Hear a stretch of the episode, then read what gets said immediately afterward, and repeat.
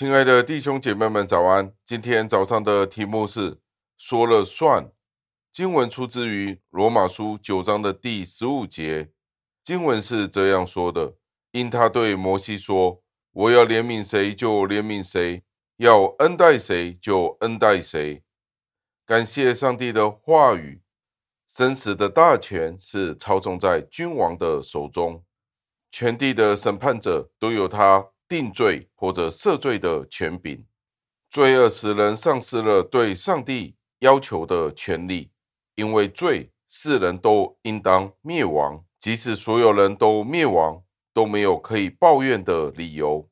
主若要介入，要拯救任何人，他就绝对可以这样的做，只要公义的目的不受到拦阻就可以了。但是主如果决定，要让被定罪的人受到正义的判决审判，也都没有人可以控告上帝是不公正的。那些说人有权利受圣洁的上帝连续的言论是愚蠢的，是不知道羞耻的，反对恩典有差别，也就是骄傲的人敌视上帝的主权的那一种悖逆的言论。就算这些人不是敌视上帝。最少他们都是无知的。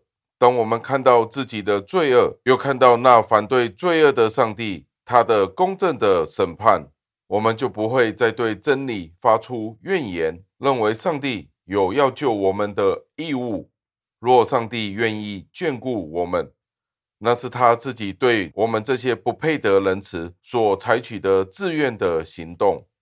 为此，我们要永远称颂上帝的名。蒙救赎的人如何能够完全崇拜上帝的恩典呢？唯有让主的旨意得着荣耀，放弃人功德的这种观念。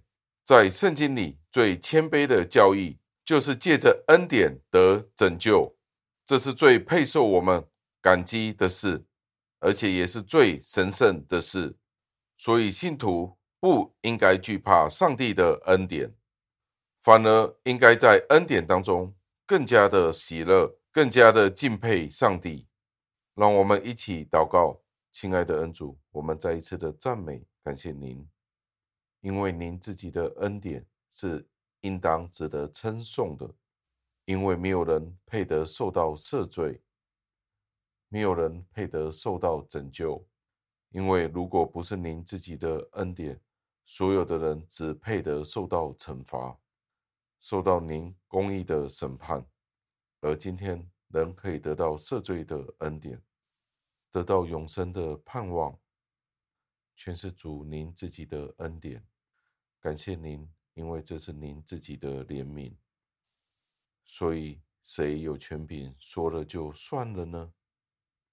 除了主耶稣基督可以说了算了之外，我们人又是什么呢？我们有什么资格？可以在您面前指三道四，可以说上帝您是不公义的，可以审判人呢？主啊，求您赦免我们，这些都是人无知的想法。主啊，求您教导我们，使我们顺服、顺从您自己。感谢您借着主耶稣基督拯救我们。我们赞美、感谢，是奉主耶稣基督得胜的尊名求的，阿门。